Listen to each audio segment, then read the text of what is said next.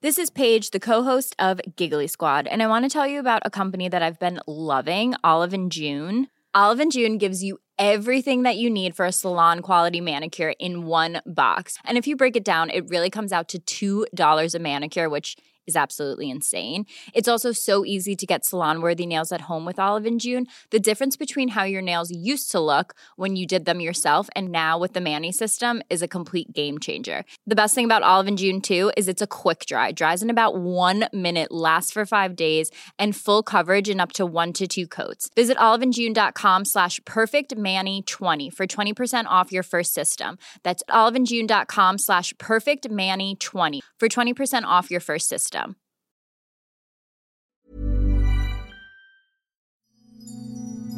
Hier ist der astrologische Podcast Astropod. Das ist die 50. Folge. Eine kleine Jubiläumsfolge mit John Ruhrmann. Und Alexander von Schlieffen.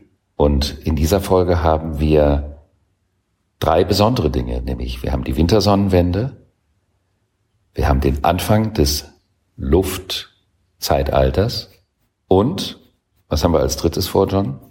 Wir werden die Gewinnerin oder den Gewinner unseres Gewinnspiels ziehen zum Ende dieser Folge, denn wir hatten ja ein Gewinnspiel ausgelobt, wo es darum geht, uns ein Review auf Apple Podcasts zu schreiben und wir werden diese Person auslosen. Vielen Dank für die vielen eingetroffenen Bewertungen. Und wir haben natürlich das Glück, dass die alle im Topf liegen, weil die waren so toll. Da war auch eine dabei, da war nur eine Rakete drauf. Das war auch abgefahren. Das ist frech und charmant zugleich. Und auf den Punkt, kann man auch nichts dagegen sagen. Und unser Produzent hat keine Mühen gescheut und in mühsamer handwerklicher Kleinarbeit all diese Rezensionen ausgedruckt und in eine Verlosungsschale getan und wir ziehen das am Ende. Und jetzt geht's los mit der Folge 50 des Astropod. Es gibt ein paar spannende Konstellationen diese Woche. Die erste ist am 18. Dezember, nachdem in der Woche davor der Saturn das eigene Zeichen Steinbock verlassen hat, wo er ja dann für 28 Jahre nicht mehr hinkommen wird, folgt ihm nun der Jupiter. Also kurz bevor die große Jupiter-Saturn-Konjunktion beginnt, ist der Jupiter schon mal im Zeichen Wassermann. Und die treffen sich und machen einen Zyklus auf, aber Jupiter im Wassermann alleine hat auch eine schöne, eine spannende Bedeutung. Es ist nämlich das Anti-Ego.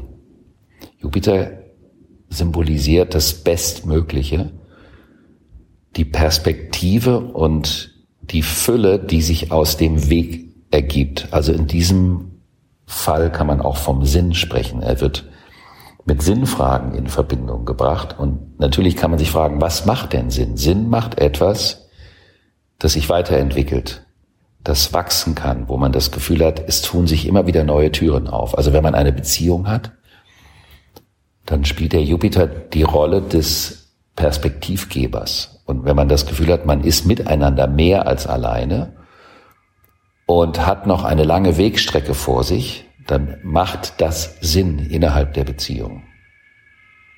Und der Pluto steht mit dem Jupiter in einer interessanten Beziehung, weil der Pluto sagt, was bin ich bereit zu investieren? Und die Investitionsbereitschaft hängt ja von der Aussicht ab. Und natürlich aus dem Erdreich kommt, ist das Thema Wachstum in erster Linie materiell verortet gewesen. Aber Jupiter im Wassermann bedeutet Wachstum für das große Ganze. Also, dass man etwas an den Start bringt, was eine soziale Perspektive hat, eine Aussicht, die für die Zusammenhänge in der Welt und auch die Stabilisierung kultureller und sozialer Ideen zuträglich ist. Und das ist eine Konstellation, die auch in den nächsten zwei Jahren wahrscheinlich sehr stark in den Köpfen der Kulturschaffenden und Kulturvermittelnden Menschen rumkreisen wird weil es um die Frage geht, ist die Kultur in der Art und Weise, wie wir sie die letzten Jahrzehnte präsentiert haben, noch zeitgemäß? Oder müssen wir Kultur an einen anderen Ort in der Gesellschaft bringen oder auf eine andere Art und Weise so vermitteln, dass sie aus dem Elfenbeinturm der Selbstbezogenheit rauskommt und wieder in Anführungsstrichen mit den Menschen spricht. Und zwar mit den Menschen, die sich nicht nur privat oder beruflich damit beschäftigen, sondern Menschen anzieht, sich mit solchen Themen auseinanderzusetzen. Das wäre ein großer Aspekt von Jupiter im Wassermann. Das finde ich sehr spannend und hochinteressant aus zwei Aspekten, was du gerade gesagt hast. Das eine ist das Sendungsbewusstsein oder die Wirksamkeit von Kultur. Ich kann das ein bisschen an der Musik festmachen. Und in der Zeit, wo ich angefangen habe, mich massiv für Musik zu interessieren, äh, waren schon zwei Jahrzehnte vergangen, wo Musik auch ein hohes politisches Sendungspotenzial hatte und auch Bewusstsein und auch ein zentrales Medium von vielen Menschen war, um sich auf ihre Sicht nicht nur in emotionaler Art und Weise, sondern auch in politischer Art und Weise für die Welt zu erklären ich sag mal, die 50er Jahre, ähm, äh, wie sich die Jugend mit dem Rock'n'Roll aus so einer Spießigkeit rausbewegt hat, genauso in den 60ern über Flower Power, Weltfrieden etc., dann später äh, Techno und Hip-Hop, Hip-Hop als ähm, Aufbegehren einer sozial benachteiligten Schicht in den USA gestartet sozusagen und mit wenigen Mitteln viel machen oder dann Techno in den 90ern, sich selbst entgrenzen, ja, auch wieder Give Peace a Chance und so weiter. Für mich hat Musik leider oft, nicht überall, bevor es jetzt viel Schelte kriegt, durch die ganzen anderen Medien, die aufgekommen sind, durch die anderen Arten der Vernetzung, ihr Sendungsbewusstsein verloren an vielen Stellen. Das mag auch daran liegen, dass ich älter geworden bin. Aber das ist für mich ein typisches Beispiel, wo man sich mehr wünschen könnte, auch wenn da immer noch etwas stattfindet. Was du auch gesagt hast, ist, wie nachhaltig eine Beziehung sein kann oder wie nachhaltig, das war das andere Thema, das Investieren sein muss in Dinge, damit es wirklich Wert hat. Was mir dazu einfällt, ist das Risiko. Denn in der Wirtschaftstheorie ist es ja so, dass eine besonders hohe Rendite in der Regel, beziehungsweise eigentlich immer, mit einem sehr hohen Risiko verbunden ist. Wie hoch ist denn das Risiko von uns, wenn wir für diese großen Ziele investieren Seien es Gefühle in einer Beziehung oder sei es Geld in der wirtschaftlichen Sache oder schlichtweg einfach Mittel und Kraft in jeder anderen Sache. Haben wir auch einen Hinweis diese Woche auf unser Risiko, was wir verlieren können? Das ist natürlich eine ganz große Konstellation. Das kommt äh, in der Jupiter-Saturn-Geschichte und im Mars-Pluto. Aber natürlich spielt die Risikobereitschaft eine Rolle und zu dem Thema der Musik, äh, die du erwähnt hast, oder auch der Kultur im Allgemeinen der letzten Jahrzehnte, es ist natürlich der Ökonomisierung aller Lebensbereiche zu verschulden, dass die Musik teilweise ihr Sendungsbewusstsein verloren hat, weil es nicht mehr um Inhalt, sondern um Vermarktung ging. Und dadurch wird äh, eine andere Strategie relevant. Und das sind natürlich ganz viele Themen, die jetzt überhaupt erst anfangen. Also die brauchen wir auch heute nicht ad infinitum auszudiskutieren, weil uns dieser Jupiter lange im Zeichen Wassermann begleiten wird und diese Fragen vermehrt in der Zukunft auftauchen, aber man schon wahrnehmen kann, dass auch jetzt die Menschen eine Sehnsucht so ein bisschen danach haben, Dinge zu tun, die für das kollektive Bewusstsein sinnvoll und stabilisierend sind. Also wenn man alle an einen Tisch holt, dann kann man ja auch sagen, dass man dadurch mehr Verantwortlichkeit verteilt, wodurch jeder das Gefühl hat, es macht Sinn, mit einen Beitrag zu leisten. Am Tag danach, am 19. trifft die Sonne auf den Planeten Merkur im Zeichen Schütze. Im Schützen geht es um das Verständnis für das große Ganze, also um die Frage, was lohnt sich langfristig gesehen. Es ist also eine Konstellation der Vernunft im Sinne der Sinnhaftigkeit. Also das bedeutet, ich überlege mir, was tue ich, was vielleicht wenn ich in der Gegenwart ein Gefühl habe, ich möchte jemanden einen auf die Omme geben, weil er mich geärgert hat, dann wäre eine solche Konstellation diejenige, die dich fragen lässt, ist das langfristig für meine Ziele gesehen sinnvoll, wenn es jetzt nach vorne gehen soll und es beginnt eine neue Zeit, dass ich mich noch in irgendwelche Auseinandersetzungen verstricke, die mich nicht weiterbringen in der Zukunft? Und diese Konstellation ist auch, die ist locker flockig, die ist nicht dramatisch, sehr gut dazu geeignet, um zukunftsführende, planende Gespräche für Projekte zu führen. Also das ist jemanden zu gewinnen, was die positiven Aussichten einer Unternehmung sind oder jemanden zu begeistern dafür. Um solche Dinge geht es dabei. Es ist also eine Anti-Langeweile-Konstellation. Am Tag darauf geht dann der Merkur in das Zeichen Steinbock und das ist der Zahlenmerkur. Merkur ist die Art, wie wir denken, wie wir begreifen, wie wir verstehen und wie wir eben auch Sprache ansetzen und verwenden. Das war ja auch Thema in der letzten Folge.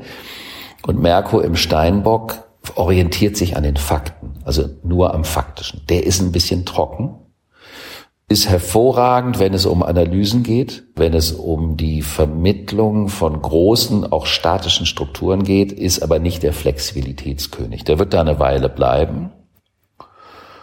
Und wenn der in der Luft ist, heißt das, dass auch wenn man starke poetische und fantasievolle Neigung hat, in der Kommunikation ist für diese Tage eher ein, ein sachlicher, ein faktenbezogener Kommunikationsstil angesagt.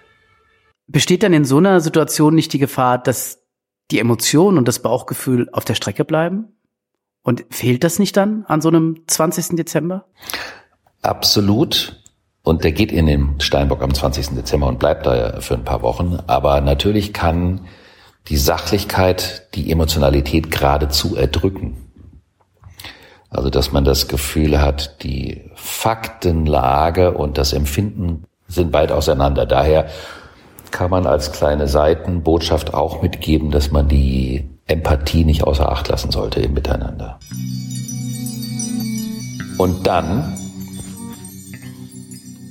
3, 2, 1 kommt die Wintersonnenwende, also der Tag, der in der nördlichen Halbkugel die kürzeste Tageszeit und die längste Nacht bedeutet. Und das ist dann der Übergang, einer der großen vier jährlichen Übergänge von einer Jahreszeit in die nächste, weil dadurch ja die Erde auch ihre Position gegenüber der Sonne ändert. Und ausgerechnet an diesem Tag, was wirklich schon auch sehr, sehr spannend ist, findet die große Konstellation statt. Also der Stern von Bethlehem wiederholt sich, die Konjunktion von Jupiter und Saturn und es wird das Königreich der Lüfte eingeläutet. Das hat das letzte Mal stattgefunden im Jahr 1186. Da wurde auch ein etwa 200-jähriges Luftreich eingeleitet und das Erdreich, was jetzt zu Ende geht, hat 1802 begonnen. Und vielleicht kann ich ja versuchen, ganz, ganz schnell und flink nochmal zusammenzufassen, was das bedeutet mit diesem Erd- und dem Luftreich. Ich glaube, das wäre wichtig, weil vielleicht ja. sind einige heute zum ersten Mal dabei und diese beiden Königreiche dieser unterschiedlichen Elemente, die unterschiedliche Auswirkungen haben, äh, das nochmal kurz zusammenzufassen, das wäre bestimmt hilfreich. Sehr schön. Jupiter und Saturn treffen sich alle 20 Jahre an einem von der Erde aus gesehen gleichen Punkt auf der Ekliptik. Und dann beginnt also ein Zyklus zwischen beiden, der 20 Jahre dauert. Und es gibt ein interessantes Phänomen, was man schon seit Ewigkeiten beobachtet, dass nämlich diese Konjunktion für 200 Jahre in einem der vier astrologischen Elemente stattfindet, wobei es jedes Mal einmal einen Sprung in ein anderes Element, meistens in das Folge- oder in das Vorelement noch gibt. Aber prinzipiell findet es in dem Zeitrahmen von 200 Jahren in einem Element statt. Und man hat auch früher festgestellt, immer wenn diese beiden Himmelskörper sich trafen, dazu muss man sagen, dass in der alten Astrologie der Jupiter zwei Zeichen und der Saturn zwei Zeichen beherrscht hat. Nicht wie heute. Heute gehört der Jupiter in den Schützen und der Saturn in den Steinbock. Und früher gehörte der Jupiter in den Schützen und den Fisch und der Saturn in den Steinbock und den Wassermann. Das heißt, die haben zu zweit ein Drittel des gesamten Tierkreises abgedeckt. Und das ist der ganze Bereich im Leben, der überpersönlich ist, also in dem es um die Welt geht, in dem es um die Entwicklung in der Welt geht, um die Themen, die über den Einzelnen hinausgehen, also wo der Einzelne beitragen kann aber sein Wirken dann ein Bestandteil des großen Ganzen wird, worauf er dann nur noch bedingt Einfluss hat. Und man hat festgestellt, wenn die beiden sich trafen, gab es ganz oft Wechsel in der Führung. Also nannte man schon seit Ewigkeiten diese Konstellation. Der alte König geht und der neue König kommt. Und wenn die dann für 200 Jahre ein Element durchlaufen haben und ein Elementenwechsel stattfindet. Und das geschieht eben jetzt am 21. Dezember. Da findet diese Konjunktion auf 0 Grad Wassermann statt. Und das wird für 200 Jahre jetzt eben auch der Fall sein und so bleiben. Und daher kann man, weil es die, der alte König geht und der neue König kommt, Konstellation ist, von dem Übergang eines Erd- in ein Luftkönigreich sprechen. Das ist krass, weil 1802, das ist ja so der Zeitraum, wo Napoleon als, sage ich mal, erster moderner Diktator eine neue Ordnung in Europa vorhatte, kurz nach der Französischen Revolution 1789 oder der Gründung der immer noch verbliebenen Supermacht auf der Erde 1776, der USA. Also eine große einläutende Zeit der Moderne, der Industrialisierung, der Bürgerrechte, auch der Demokratie. Damit einhergehend aber auch eine wirtschaftliche exponentielle Entwicklung, auch an Technologie, Wissenschaft und jetzt, 200 Jahre später, das Luftkönigreich.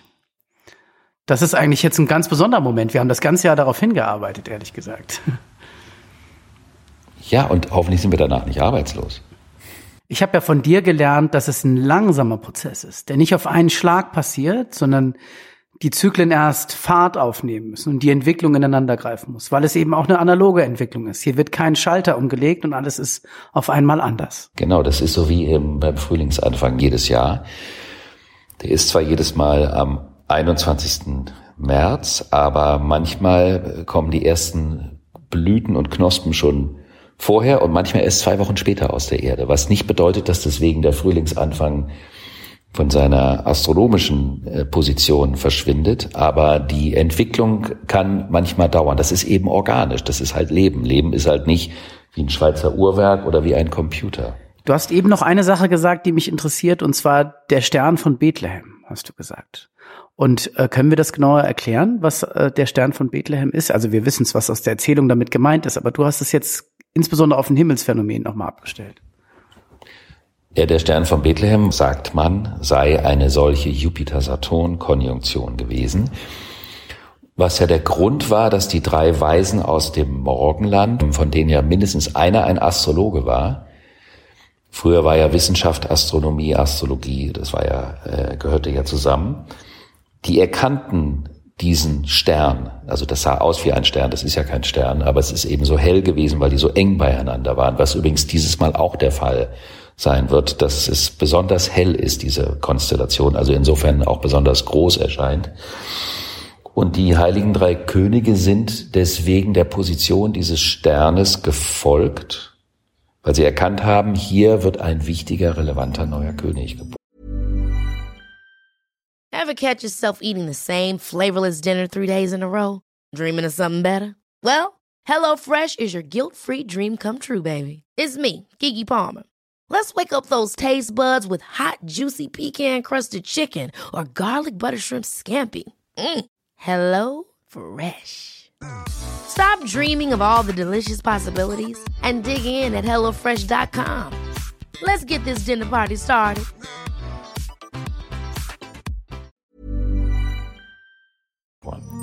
Also was für eine schöne Geschichte eigentlich, oder sagen wir Erzählung. Die Sterndeuter aus dem Morgenland, da gibt es Mosaiken äh, in Ravenna im sechsten Jahrhundert. Ähm, das ist eine sehr alte Geschichte und ja, jetzt wiederholt sie sich auf eine gewisse Art und Weise. Ein interessanter Aspekt bei der Geschichtsschreibung ist, dass natürlich das Erdreich ja auch die exakten Naturwissenschaften hervorgebracht hat und die exakten Naturwissenschaften eine materielle Erforschung der Welt und der Mechanik sind und dadurch natürlich das Kriterium der Zeit und der Zahl eine ganz wichtige Rolle spielt. Und wenn man sich die Geschichtsschreibung anschaut, deswegen erwähne ich das, ist natürlich die Geschichtsschreibung der letzten 200 Jahre erdreichartig.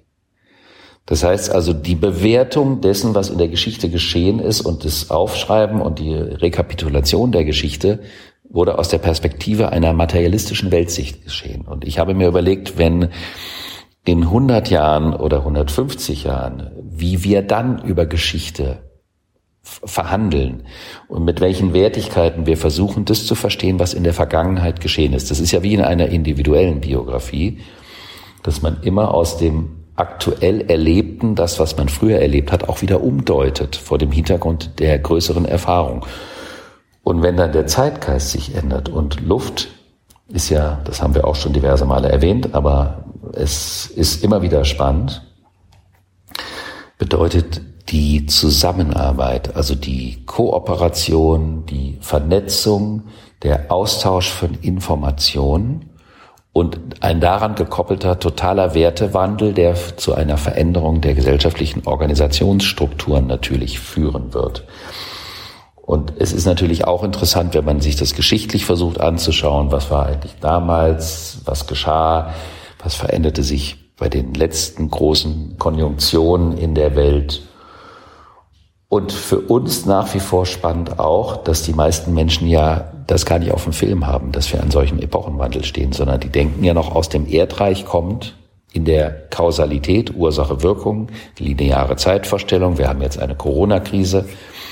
Dann kommt der Impfstoff, das wird bearbeitet und dann machen wir so weiter wie vorher. Aber, und das wird dann ab 2021 vermutlich auch schon greifbar werden. Es geht eben um einen neuen Weltgeist, einen neuen Zeitgeist, der gerade im Begriff ist, auf der Erde zu landen. Was jetzt nicht äh, gemeint ist an eine UFO-Fantasie, aber man kann sich das so ein bisschen so vorstellen. Ich finde das ein Riesenthema, vor allen Dingen auch hinsichtlich der Digitalisierung und der Kommunikations- und Handelswege. Ich finde das nicht nur sag ich mal, die Corona-Pandemie ein Zeitenwandel ist, sondern diese beschleunigt ja auch die Digitalisierung. Und wenn man jetzt, sag ich mal, von der Brieftaube zum Buchdruck, zum Telefax, Telefon, Telegraph kommt und heute sieht, wie eng die Menschen vernetzt sind und wie intensiv und schnell die Kommunikation und der Austausch von Informationen ist im Vergleich zu 1186, wo wahrscheinlich ein Bewohner eines Dorfes vielleicht das Dorf oder ein, zwei weiter kannte und diese Welt nie verlassen hat, sind wir heute in der Lage, jeden Ort auf der Welt zu erreichen. Zumindest viele privilegierte Menschen sind dazu in der Lage, jedes Wissen zu erlangen, jede Kommunikation aufnehmen zu können mit vielen, vielen Menschen. So erreichen wir eine höhere Vernetzung, sicherlich auch die Notwendigkeit zu einem größeren gemeinsamen Verständnis zur Lösung von zentralen Existenzfragen wie Klimawandel, Hunger, Analphabetisierung, Energieerzeugung, Umweltschutz. Es sind eine Menge Dinge, die jetzt wirklich zur Debatte stehen. Sonst steht vielleicht irgendwann die Gefahr, dass wir keine kosmologische Betrachtung mehr machen können, weil sie keinen Sinn mehr macht aus unserer aktuellen Lebenssituation heraus. Und das finde ich einen ganz großen Hinweis insgesamt in dieser kleinen Fahrt durch den Garten, die ich mir gerade erlaubt habe, dass wir wirklich vor einem enormen Zeitenwandel stehen.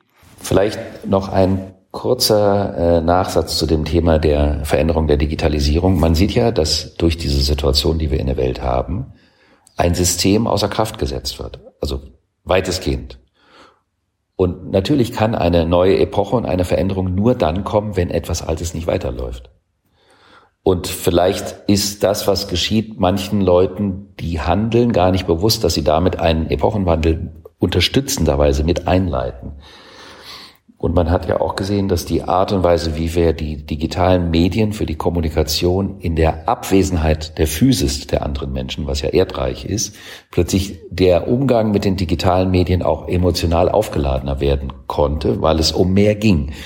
Dann merken wir auch, dass gerade jetzt so um die Weihnachtszeit ähm, natürlich die große Frage ist, welche Bedeutung haben diese Zusammenkünfte, welche Menschen sind mir wichtig, wie sind meine Beziehungen was hat wirklich Wert in den Beziehungen. Also es ist unfassbar viel, was in Bewegung kommt und wir werden die Komplexität des Luftzeitalters Schritt für Schritt versuchen, auch in den nächsten Folgen nahezubringen. Ich freue mich drauf. Ich auch. Dann haben wir am 23. Dezember, also einen Tag vor Heiligabend, haben wir eine absolut Schwiegermutter untaugliche und Weihnachts- und Friede, Freude, Eierkuchen untaugliche Konstellation. Wir haben nämlich nochmal das dritte Mal einen Spannungsaspekt zwischen Mars und Pluto. Und der ist sowas wie ein Geburtsaspekt. Und man kann, das hatten wir auch schon mal besprochen, unter dieser Konstellation entweder seine Wut und seinen Hass rausbringen, das, was man in sich lange unterdrückt hat, oder aber man kann auch stark aufstehen und Position zum Schutz derer, die das brauchen, beziehen. Und das kann ja auch bedeuten, dass man sich für jemanden einsetzt, dass man sich für Schwache einsetzt. Aber es geschieht natürlich zu einer Zeit, und wir haben darüber bereits ja auch in dem Horoskop von Frau Merkel gesprochen, in der die Geladenheit der Menschen maximal ist. Und wenn man weiß, dass diese Konstellation da ist, sollte man einfach darauf acht geben, dass man da mit viel Kraftvolles initiieren und wandeln kann und dass man damit aber auch jemanden einfach nur die Birne einschlagen kann. Das bringt aber nichts und das führt uns vor allen Dingen auch nicht in das Luftzeitreich. Und daher ist es vielleicht sinnvoller, dass man sich überlegt, was kann man in dieser Zeit, in der viele Dinge sowieso nicht möglich sind, an konstruktiven Neuanfängen mit initiieren. Oder wen kann man versuchen mit an Bord zu holen, wer es aus eigener Kraft nicht schafft. Ich glaube, das ist genau das Richtige, in dieser Zeit jetzt zu versuchen, etwas anderes zu machen, was wertstiftendes. Und man sagt ja auch, dass es ein bisschen ums Besinnen geht, um zur Ruhe zu kommen. Also nicht nur ein Jahr geht ja zu Ende, sondern auch etwas Neues fängt an. Und an der Stelle, wie auch immer die Umstände sind, wie wir sie richtig oder falsch finden, wir haben die Chance, es immer besser zu machen. Ab jetzt. Und das ist der Zeitpunkt, um in den Lostopf zu greifen und die oder den potenziellen Gewinner unseres Spiels ausfindig zu machen. Und das ist eine echte Premiere. Also dann äh, suchen wir mal hier in dem Ding.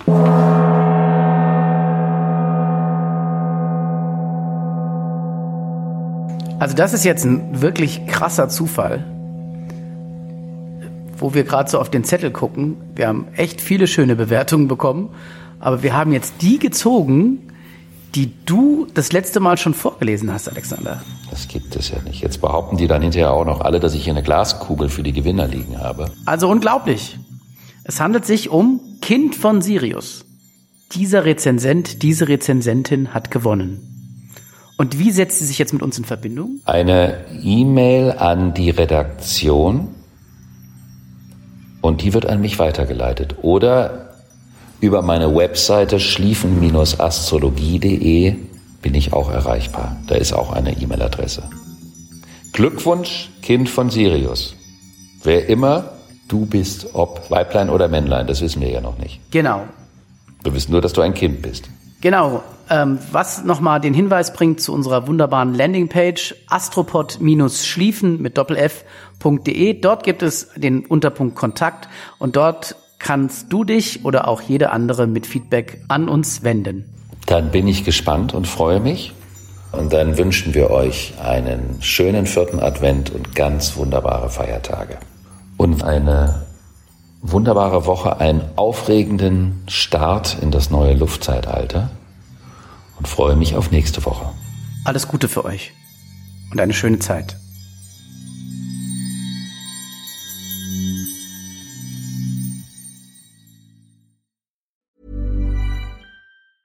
Hi, I'm Daniel, founder of Pretty Litter. Did you know cats tend to hide symptoms of sickness and pain? I learned this the hard way after losing my cat, Gingy. So I created Pretty Litter, a health monitoring litter that helps detect early signs of illness by changing colors, saving you money and potentially your cat's life. Pretty Litter is veterinarian developed, and it's the easiest way to keep tabs on your fur baby's health right at home. Go to prettylitter.com and use code ACAST for 20% off your first order and a free cat toy. Terms and conditions apply. See site for details.